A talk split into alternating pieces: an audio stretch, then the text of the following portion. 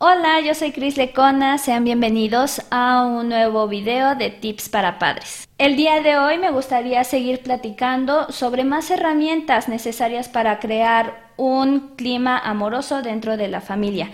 Y para eso necesariamente tenemos que ver qué hay que hacer con la ira. El enojo es una emoción básica que es resultado de una irritación, algo desagradable que no que está percibiendo mi cuerpo, que no me que no me gusta y que me moviliza a cambiar, que me moviliza a defenderme, a eh, buscar una alternativa diferente a lo que estoy viviendo. Y aquí solamente va a haber de dos opciones. Una es responder de manera autodestructiva o la otra es responder ante esa situación desagradable, pero de manera amorosa, tranquila, calmada y autocontrolada. ¿Cómo se llega a cualquiera de estas dos opciones o de estos dos caminos? Se llega a través del aprendizaje. Nosotros como adultos, en teoría, ya sabemos manejar nuestras emociones, manejar eso que no me está agradando, y tenemos la capacidad de orientar a los niños y niñas para que se vayan por el lado de la calma, eh, la tranquilidad, el amor, el respeto. Sin embargo, esto no siempre es así.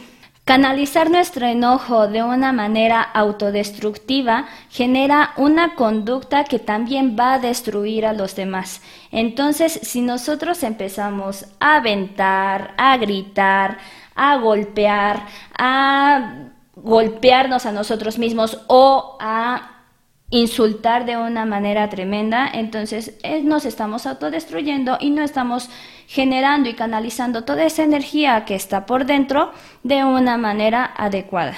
Para apoyarles les regalo cinco puntos que debemos de llevar a cabo y de entrenar todos los días para manejar mejor estas situaciones de enojo, ira y que no lleguen a situaciones más extremas. Como punto número uno sería identificar las reacciones primeritas que se están presentando en el cuerpo. El cuerpo empieza a reaccionar, a lo mejor sudan las manos, los puños se empiezan a cerrar, empieza una energía que se siente en todo el cuerpo, especialmente en el corazón. El corazón empieza a palpitar rápidamente, a lo mejor nuestro, nuestras mejillas se sonrojan y hacemos una expresión, ¿no? Con nuestro, nuestros ojos, nuestras cejas, nos estamos enojando. Es una reacción física normal que nosotros como adultos tenemos que observar en los niños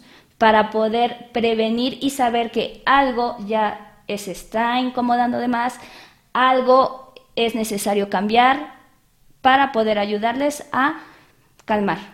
Punto número dos mantener la calma. Aquí el adulto eres tú. Y tú eres el encargado de enseñarle a tus niños y niñas a calmarse, a aprender a tener una respuesta diferente ante las situaciones desagradables. Entonces, si esa situación que te está desagradando a ti no la manejas, ¿a dónde van a llegar? A ningún lado. Sé que es muy difícil, sé que a veces Pasarás por la vergüenza, pasarás por la irritación, pasarás por tener la sensación de explotar tú también, pero en verdad eso no nos va a llevar a ningún lado. Entonces, si tú mantienes la calma, le estás mostrando a tu pequeño que es posible manejarse y es posible mantener, la calma a pesar de eso irritable que están viviendo. Ya que estás en calma, entonces tienes más posibilidades de ayudarle a tus pequeños a reducir el enojo. Si ya viste que está empezando a con los puños, con la respiración agitada, con la parte física que ya observaste, entonces puedes empezar a reducir ese enojo a través de tu cuerpo, como respirando profundo, Reducir el enojo no quiere decir decirle cálmate, porque evidentemente no está escuchando. Tienes que mirar la necesidad que tiene en ese momento. Si es la respiración, ah, ok, respira con él. Si es una sensación de querer llorar, ok, acompáñalo y permite que ese, que ese llanto surja, ¿no? Es decir, si tú estás calmado, entonces puedes observar cuál es la necesidad y responder ante eso como con tu cuerpo. Y entonces podrás pasar al siguiente punto, que es cuidar su integridad.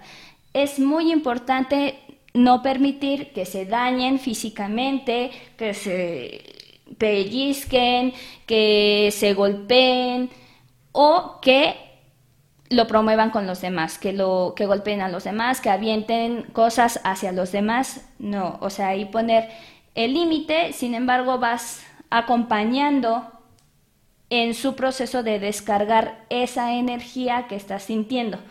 De esa manera es como le estás enseñando a que es posible descargar la energía, pero se puede controlar a través de la respiración, por ejemplo.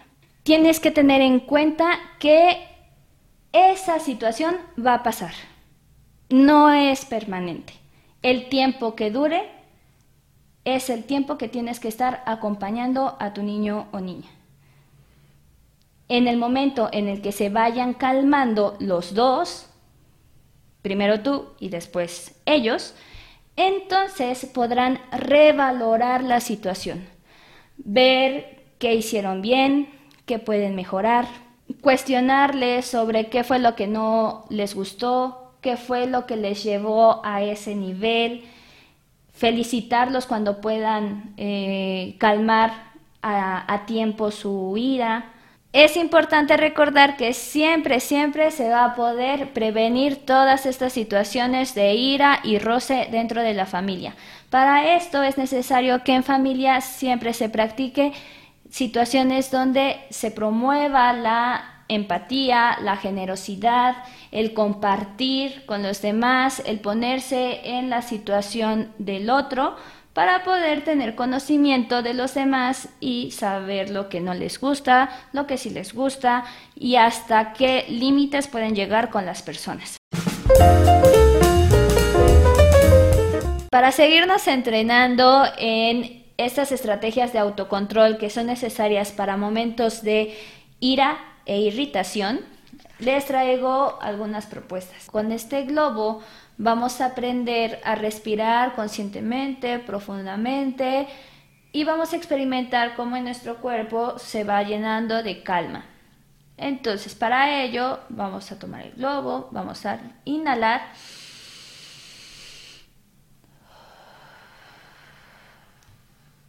Y con cada exhalación se va a ir aumentando el globo, se va a ir inflando lentamente una vez más.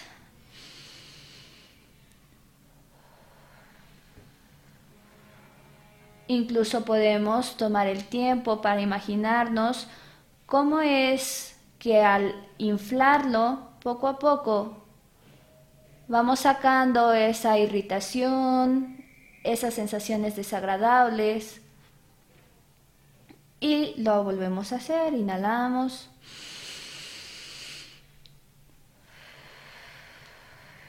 Exhalamos las veces que sean necesarias para sacar eso desagradable y podernos controlar de una manera calmada, amorosa y aprendemos a respirar mejor.